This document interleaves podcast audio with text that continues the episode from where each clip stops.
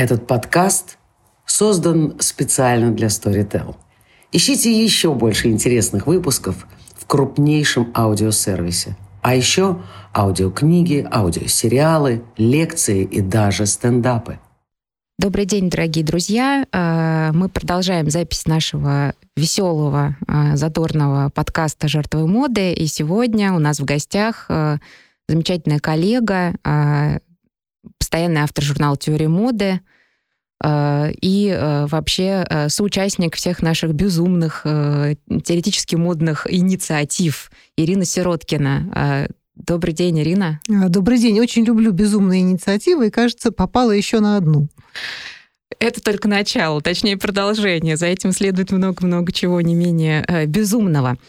Ну, э, я очень надеюсь, что мы сегодня э, сможем поговорить, ну, хотя бы о десятой части того, э, что запланировано, потому что вопросов у меня очень много, тем у нас общих тоже много.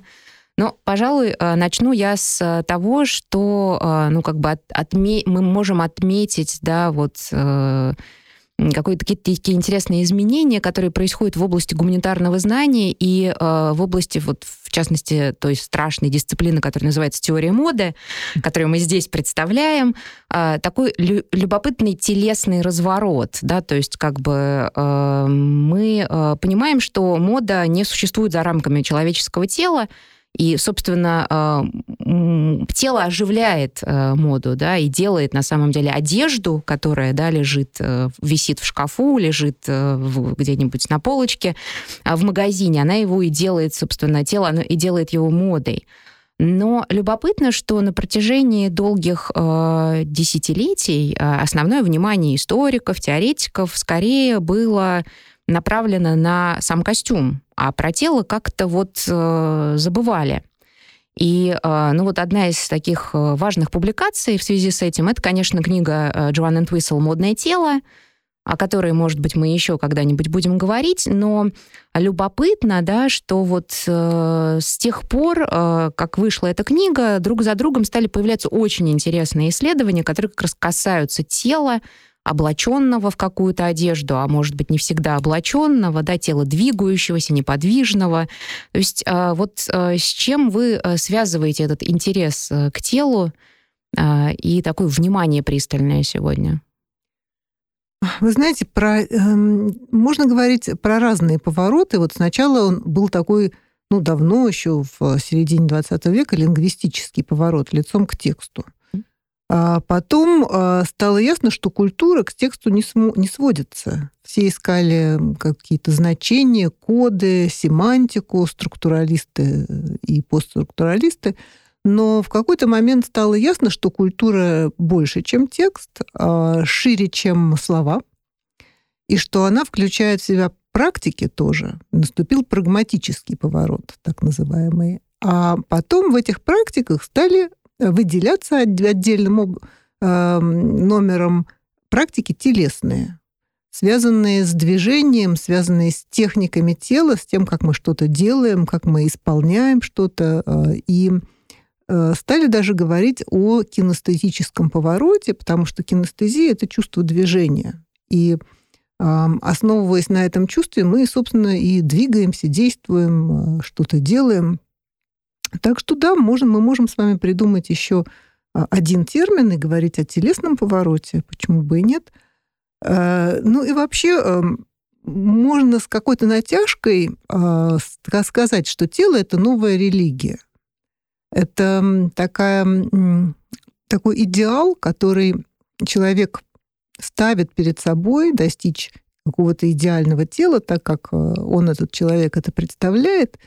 И а, тело становится центром разных а, практик, но и индустрии. Да? И на эту, на эту индустрию работают и косметика, и мода, и фитнес, и многие-многие другие области сферы социальной жизни и фитнеса, и бизнеса, простите. Да, конечно. И, собственно, это не то, что происходит вот прям исключительно на наших глазах. Э, понятно, что на тело индустрия обращала внимание и э, задолго, да, вот до каких-то таких недавних э, изменений в области там, исследований моды.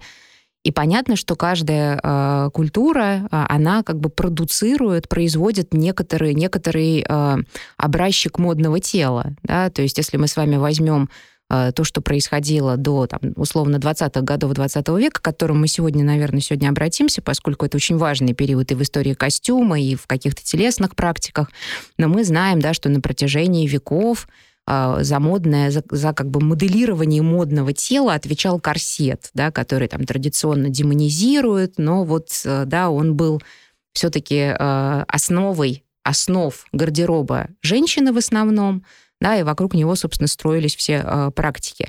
И э, в этом смысле интересно, да, что каждая эпоха, она мало того, что моделирует модное тело, да, по своему усмотрению, исходя из каких-то своих ценностей, но она еще и а, судя по всему, фокусируется на какой-то определенной части этого самого тела. И тут я себе позволю вспомнить э, очень любопытную теорию а, британского историка костюма Джеймса Лавера, которая э, звучит как теория подвижных эрогенных зон. Ничего неприличного мы сейчас обсуждать не будем, если кто-то ожидал.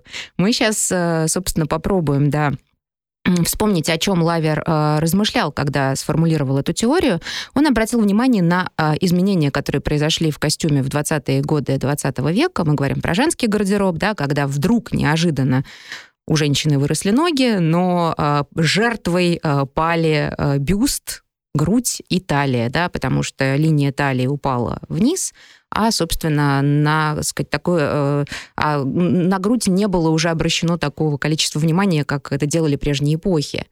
И э, да, вот Лавер обратил внимание, что на протяжении как бы веков, десятилетий, вот кажется, что культурная оптика, она фокусируется на определенной части тела, в то время как все остальные попадают в такое слепое поле.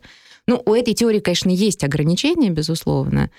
Сложно сказать, работает ли она сейчас.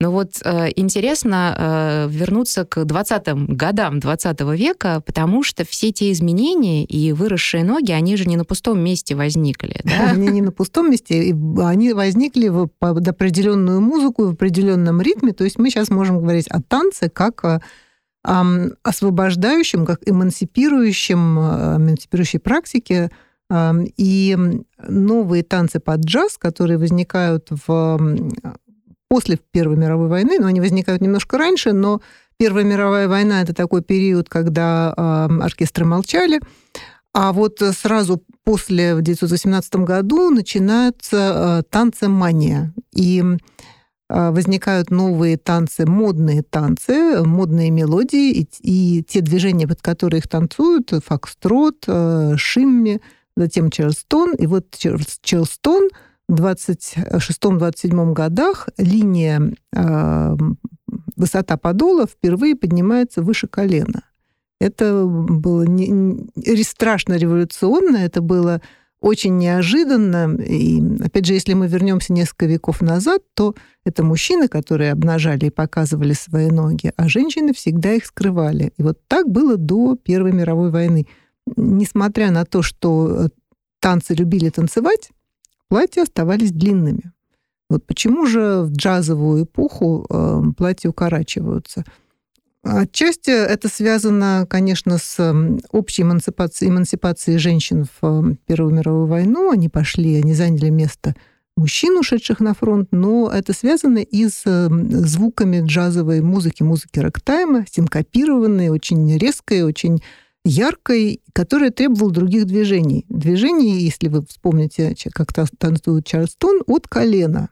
Да, и э, это э, привело к тому, что платье поднялось до колена и даже выше. То есть можем мы говорить, что танец, а, а не что-нибудь э, иное, двигает, является таким триггером изменений в модном гардеробе? Да, ну танец просто входит в эту а, обойму моды, да, из чего состоит мода. Мода создает, состоит из модных мелодий, модных песенок, э, мод, модной, модных деталей, модных аксессуаров, в том числе туфель, и модных видов танца. И вот, кстати, о туфлях, да, они тоже в эпоху рэктайма и джаза меняются, и танцевальные туфельки обязательно получают перепонку, которая держит их прочно на ноге дамы. И э, небольшой каблучок, которым тоже очень удобно отстукивать степ, чечетку. Так что, если посмотреть на эти наряды, они как бы созданы в том числе для танца. И, конечно, танцуя, женщина подчеркивает ноги. Да, они созданы для танца, и если действительно вспомнить моду ревущих 20-х, э, и не только туфельки, э, которые меняются да, в, связи с тем, что есть потребность в этих изменениях, но если мы вспомним платье да, с бисером, с какими-то такими эффектными очень э, гламурными деталями, э, по всей видимости, да, это тоже все работать начинало при определенных движениях. Ну, конечно, а эти материалы, а, они следовали движению, они подчеркивали динамизм. А, длинные бусы э, с жемчуга, эта нитка тоже раскачивалась, э, танцевала сама по себе. И чулки э, вошли в моду шелковые, светлые чулки, которых раньше не носили. Ну, в общем, все, все подчеркивало э, динамизм этой эпохи, которая, который был э, вокруг, да, поезда, автомобили, велосипеды, велосипеды любимые женщины, полюбившиеся женщины велосипеды, которые тоже внесли большой вклад в эмансипацию. А велосипеды еще и предполагали активное движение ногами, что, конечно, не могло не скандализировать публику тогдашнюю. Ну, во всяком случае, укоротить юбки. Ну, потому что, да, собственно, сложно было передвигаться на этих новых стальных конях. Ну, а, интересно, означает ли, что каждый танец, э, по сути, продуцирует э, ну, какой-то свой э, вариант модной телесности? Конечно, одежда и обувь влияют на репертуар движений, да, на тот спектр движений, который мы можем делать. Например, учи, если вы будете учить исторические танцы, танцы эпохи барокко или средневековые танцы, вам придется принять во внимание а, длину платья, тяжесть материи, а, характер обуви, который тогда носили. Вот а, есть, например, крестьянские танцы, которые крестьяне тех времен танцевали в деревянных башмаках сабо. Да, и в этих башмаках вы уже не оттянете носок, так как это делает балерина. А, ногу надо держать кочергой для того, чтобы эти башмаки не слетели. Ну, то есть мы можем еще и говорить про разные типы телесности на самом деле. Да, да? конечно, потому что телесность очень зависит от того сословия, к которому принадлежит эм, человек, либо это аристократ с прямой спиной, с гордой осанкой, либо это э, бюргер или крестьянин да, со всеми другими ухватками. Ну и, соответственно, с другими техниками тела, да, мы вот другими сейчас употребляем тела, термин да. Марселя Мосса, да, но вот он очень востребован mm. в нашем поле. Да, а. техники тела, ну, Марсель Мосс был э, социолог, но еще и этнограф, антрополог, он изучал разные культуры, и он увидел, что в разных культурах, ну, впрочем, это а, ясно, но он сформу... дал такой термин емкий и э, эвристичный, полезный техники тела. Люди по-разному сидят, люди по-разному спят, люди по-разному едят, а, по-разному двигаются, даже стоят. Нет одного способа да, э, делать что-то. И вот э, эти культурно-специфичные способы что-то делать, э, эм, двигаться, как-то себя вести, он назвал техниками тела.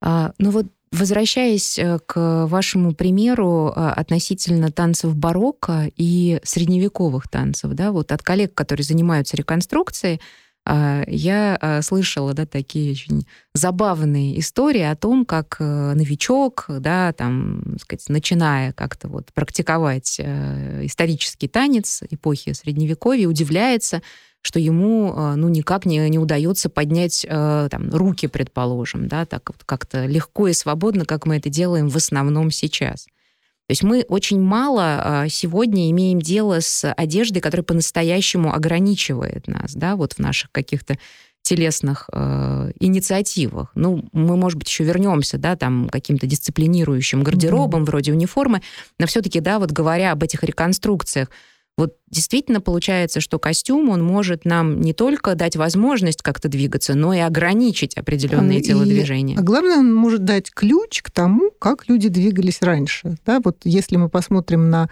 аристократические танцы эпохи барокко, то эм, э, руки А, дамы в особенности как бы лежат на невидимых фижмах, да, и это потому, что она не могла их просто опустить, она не могла их высоко поднять и просто опустить, поэтому они так немножко растопырены по бокам и движутся только э, от локтя, начиная лок, локоть или кисть движутся. Вот э, это все обусловлено Мы одеждой. сейчас двигаемся одновременно. Мы пытаемся примерить себя. Embodied learning, да, мы пытаемся вложить в себя в эти тела и в эти одежды, хотя бы умозрительно. Ну и вот, да, продолжая а, эту тему про embodied learning, а, кажется, что сегодня вот эта вот э, идея, да, и желание, оно как бы овладевает э, людьми вокруг. Все больше и больше э, коллег вовлекаются в какие-то такие интересные, я бы сказала, промежуточные форматы. Но вот в частности вы, Ирина, а, сейчас не только занимаетесь чем, чем мы привычно занимаемся, читаете лекции, но вместе с лекцией или в продолжении лекции, да,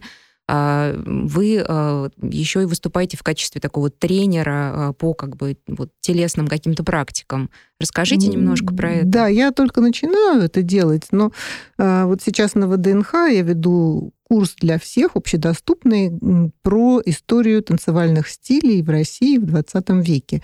Начиная с пластического танца, физкультурной гимнастики, до танцев джаз, тех же самых танцев джаз. И после лекции, где я даю исторический материал, рассказываю, может быть, какие-то особенности хореографии, мы э, танцуем эти самые танцы. И а, вот э, после занятия массовым советским танцем у меня были очень интересные отзывы от э, людей, которым я сначала рассказывал, долго рассказывал, насколько это был репрессивный танец, когда всех строили, там нельзя было танцевать парами, надо было обязательно образовывать группы, и, например, был танец пятерками, эм, в общем, для того, чтобы Пятилетка? избежать каких-то...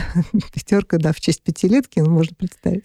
Но потом люди танцевали, под э, музыку, там, советскую музыку и какую-то другую, и говорили, как, эм, с каким настроением, с, хорошим, с большим удовольствием они этим занимаются. То есть я хочу сказать, что э, есть наши представления, может быть, стереотипы, может быть, э, верные представления, но есть еще телесное знание, которое эти, к этим представлениям может что-то добавить, а может иногда их пересмотреть.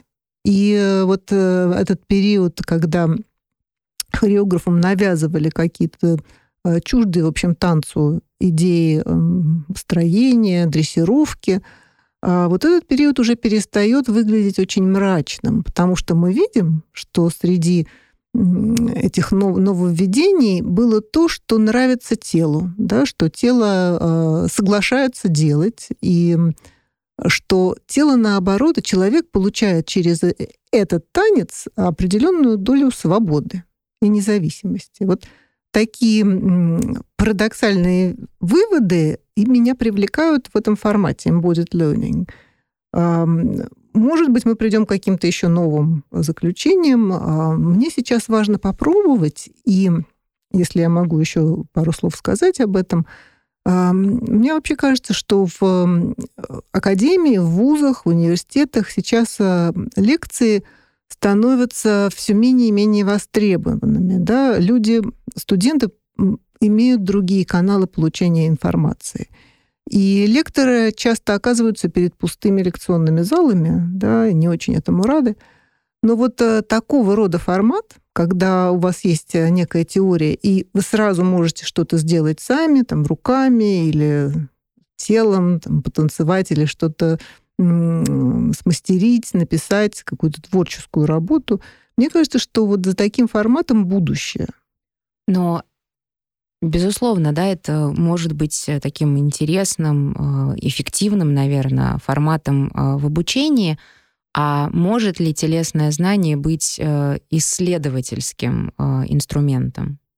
Как вы себе это представляете? Ну, мне кажется, может. Вот как, как я сказала, mm. для меня неожиданный был результат вот этой сессии, посвященной массовому советскому танцу, заключавшийся в том, что э, не, не все так плохо, не все так э, э, мрачно, и что у тела есть своя свобода. Да? И вот этот вывод был для, э, мне кажется, он и новый для исследования. По крайней мере, его можно описать как новый для исследования. И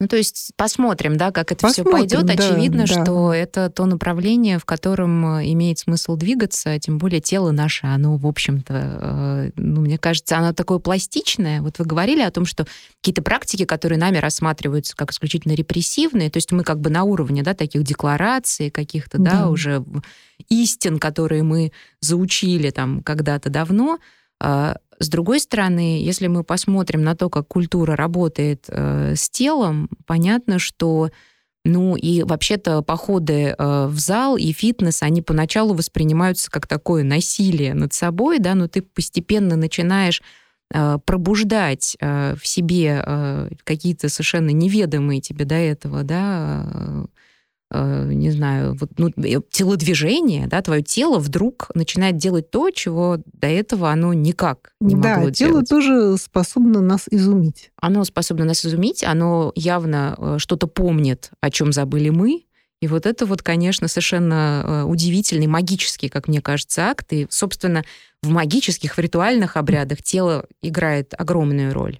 Ну да, мы сейчас, наверное, не будем удаляться в эту сторону, но я скажу, что очень долгое время тело нам было не дано, а задано. То есть нам был задан какой-то идеал, и требовалось, или мы сами себе ставили такие требования, этому идеалу соответствовать. Вот почему корсет, почему э, фижмы, почему другие многочисленные аксессуары для или того, фитнес. чтобы... Или фитнес, да. Фитнес — это мышечный корсет. Если вы снимаете корсет как часть одежды, вы э, должны его воспроизвести в своем теле, то есть выработать, э, накачать мышцы так, чтобы у вас получился э, естественный корсет, что ли. Но телесный поворот заключается не в том, чтобы получить еще какой-то другой новый вид тела, а в том, чтобы отказаться от этой заданности, да, что есть только один идеал, э, телесные, и все должны ему соответствовать. Телесный поворот, как мне кажется, как раз состоит в том, что э, тело э, надо почувствовать изнутри.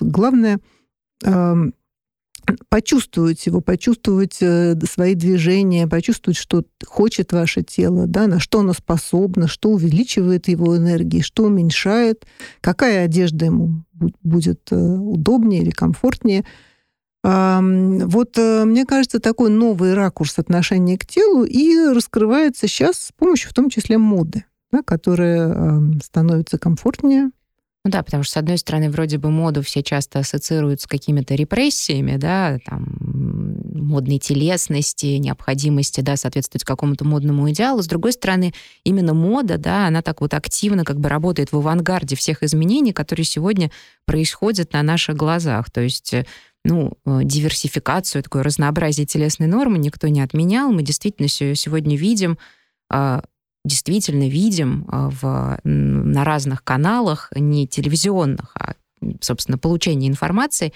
присутствие самых разных тел. И, в общем, вот эта вот такая а, полифония, она, конечно, во многом стала, э, стала возможной благодаря моде. Да? А, да, потому что есть идея образца, модели, часто недостижимого образца, но есть и появилась идея а, инклюзии, индивидуальной свободы, да, личной какой-то выразительности.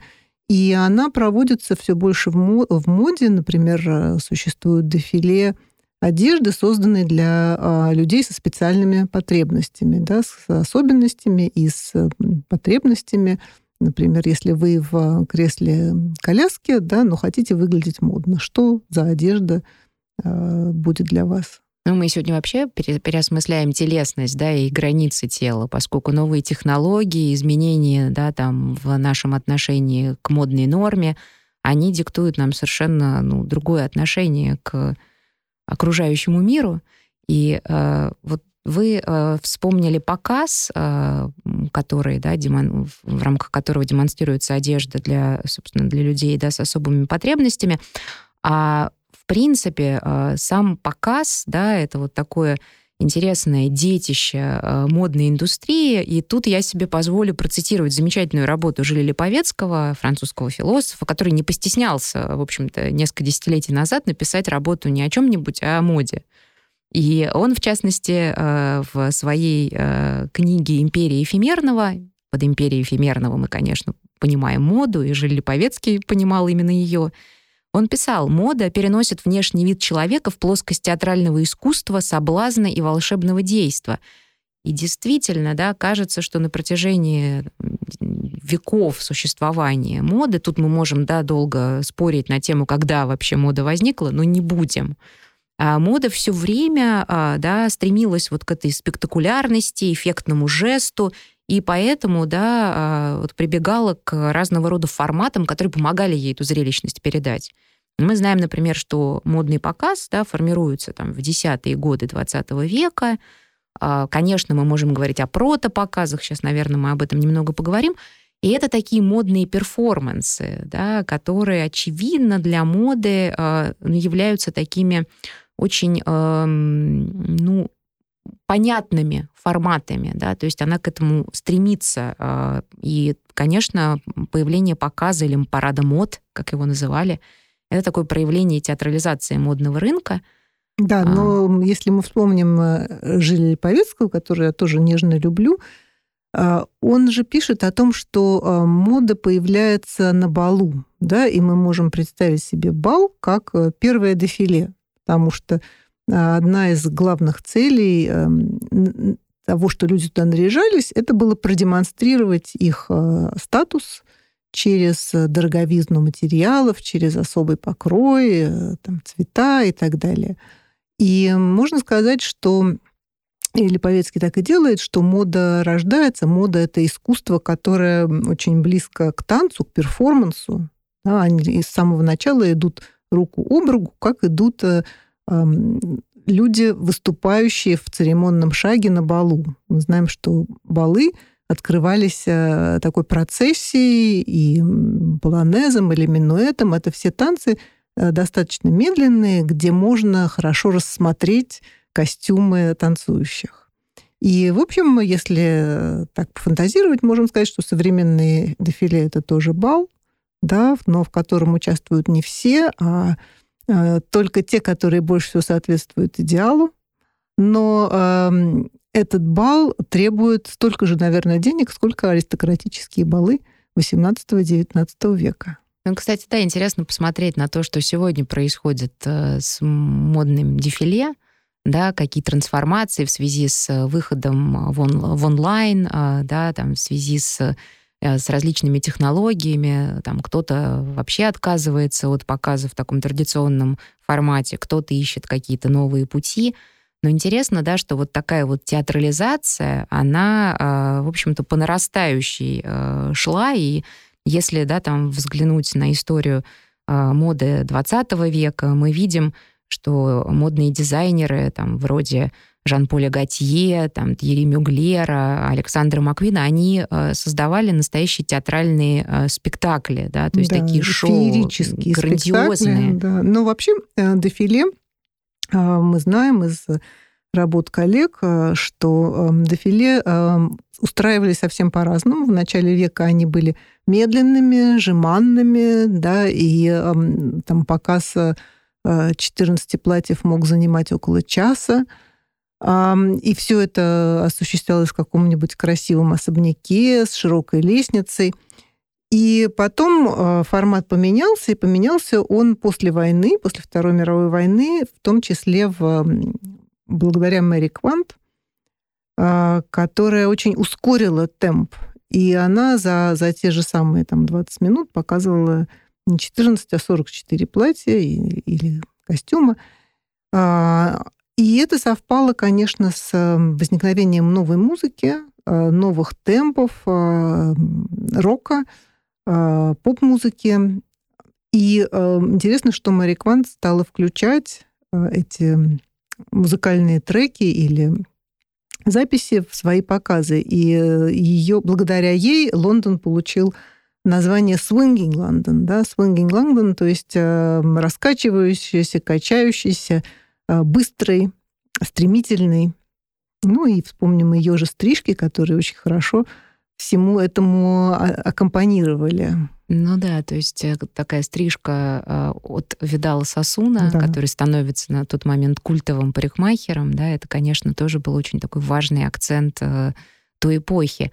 Ну и, кстати, Мэри Квант, она, ну вот, по крайней мере, мы можем узнать об этом из каких-то воспоминаний и книг, посвященных этому замечательному периоду времени, она очень любила задействовать в своих показах фотомоделей, потому что ей невероятно как бы вот, ну, импонировало то, как, какие позы они могут эффектные принимать. То есть, э, да, вот мы опять возвращаемся к техникам тела, да, к каким-то позам, к модельной походке.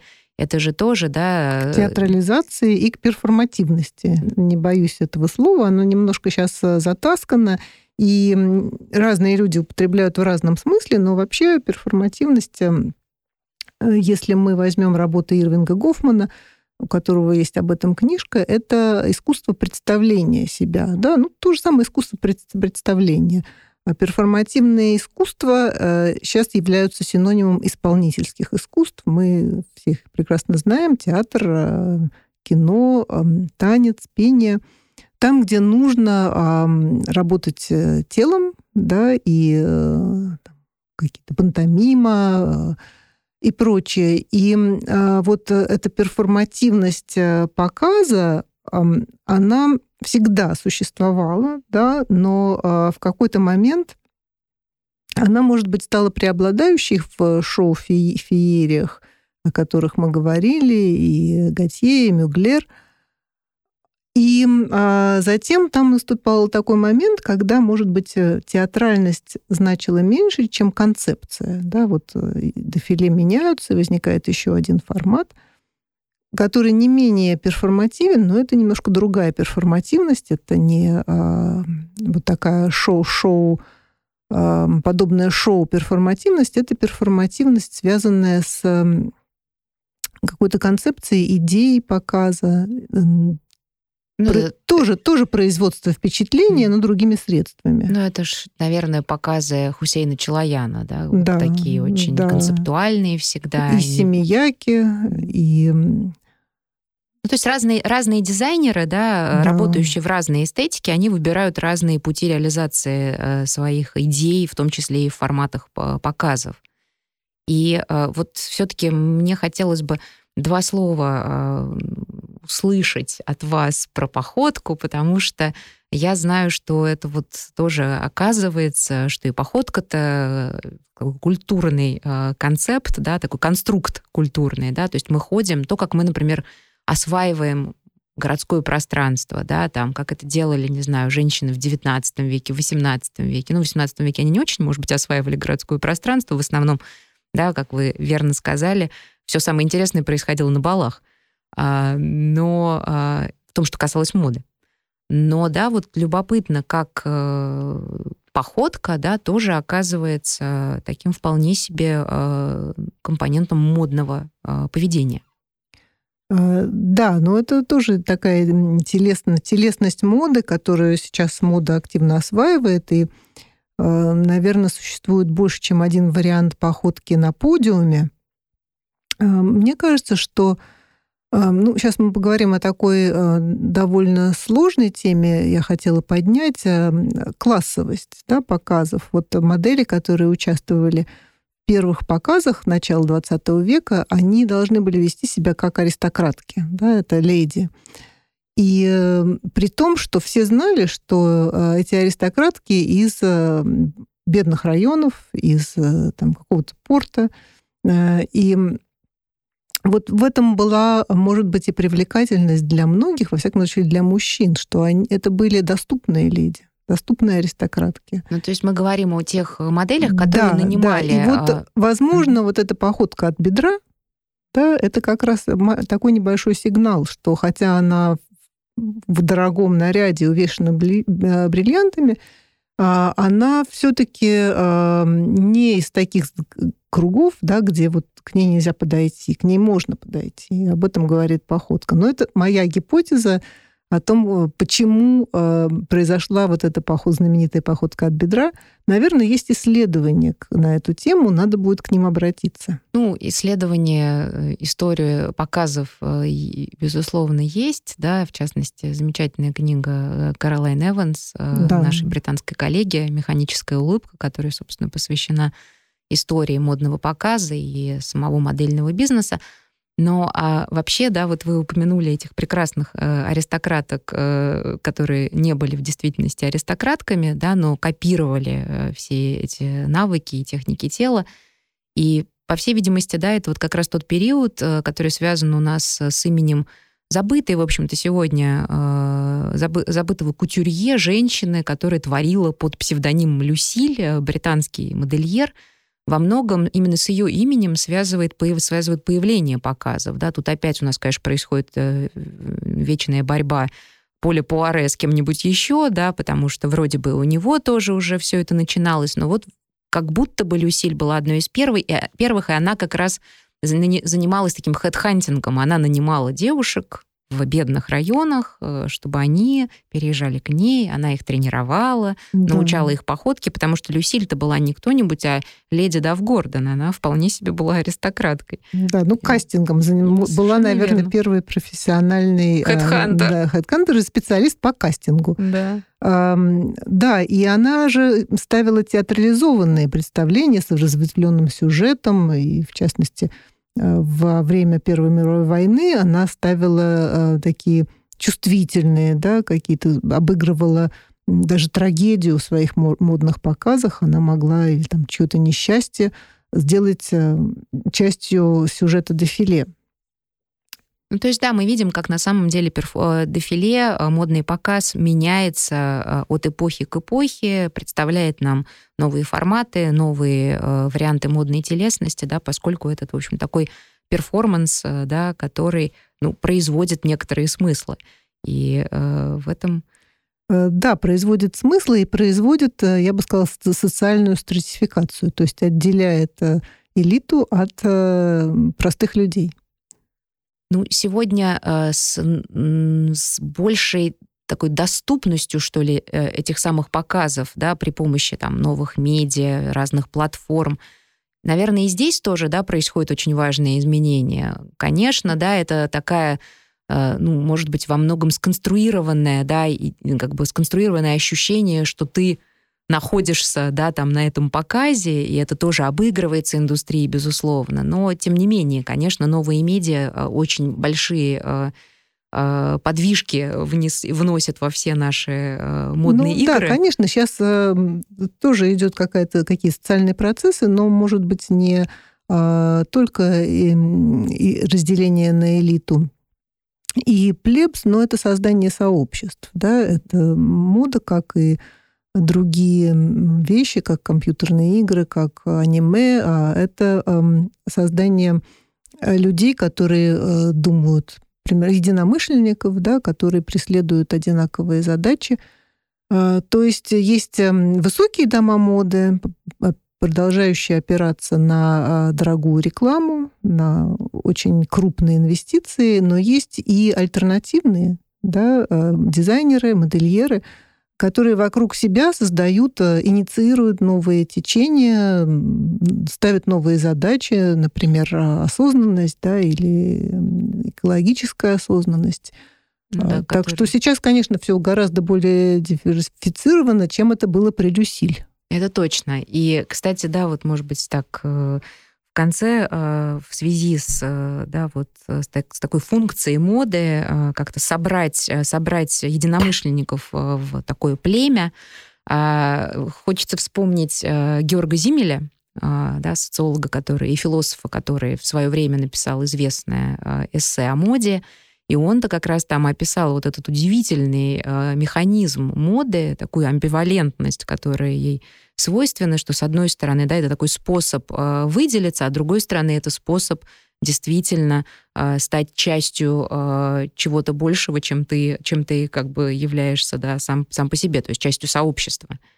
И это такая двоякая, двоякая функция, которая для моды вообще очень характерна до сих пор. Да, это поиск э, идентичности, поиск принадлежности, но это еще и путь и к творчеству, и к самосознанию, самосозданию.